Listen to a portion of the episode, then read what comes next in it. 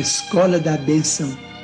Sofres cansaço da vida, de sabores domésticos, deserção de amigos, falta de alguém.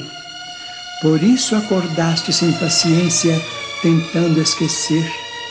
Procuraste espetáculos públicos que te não distraíram e usaste comprimidos repousantes que não te anestesiaram o coração.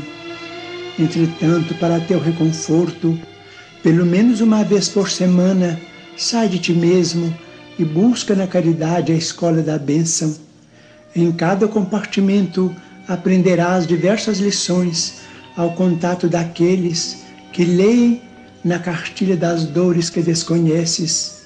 Surpreenderás o filme real da angústia no martírio silencioso dos que jazem num catre de espinhos sem se queixarem, e a emocionante novela das mães sozinhas que ofertam, gemendo, aos filhinhos renascentes a concha do próprio seio como prato de lágrimas.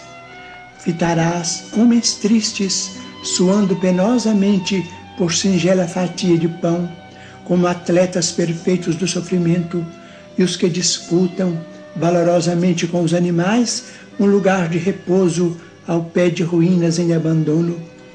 Observarás ainda mais os paralíticos que sonham com a alegria de se arrastarem, os que se vestem de chagas esfogueantes, suplicando um momento de alívio, os que choram mutilações trazidas do berço e os que vacilam, desorientados na noite total da loucura.